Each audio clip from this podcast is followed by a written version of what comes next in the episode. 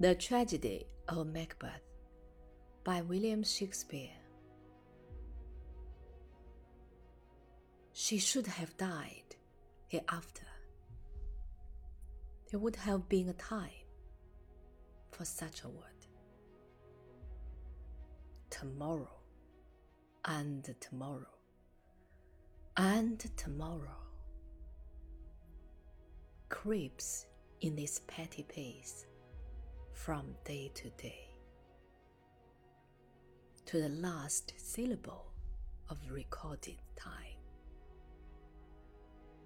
And all our yesterdays have lighted fools the way to dusty death. Out, out, brief candle. Life's but a walking shadow, a poor player that struts and frets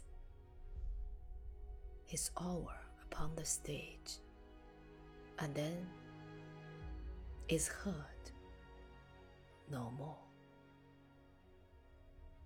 It is a tale told by an idiot, full of sound and fury, signifying nothing.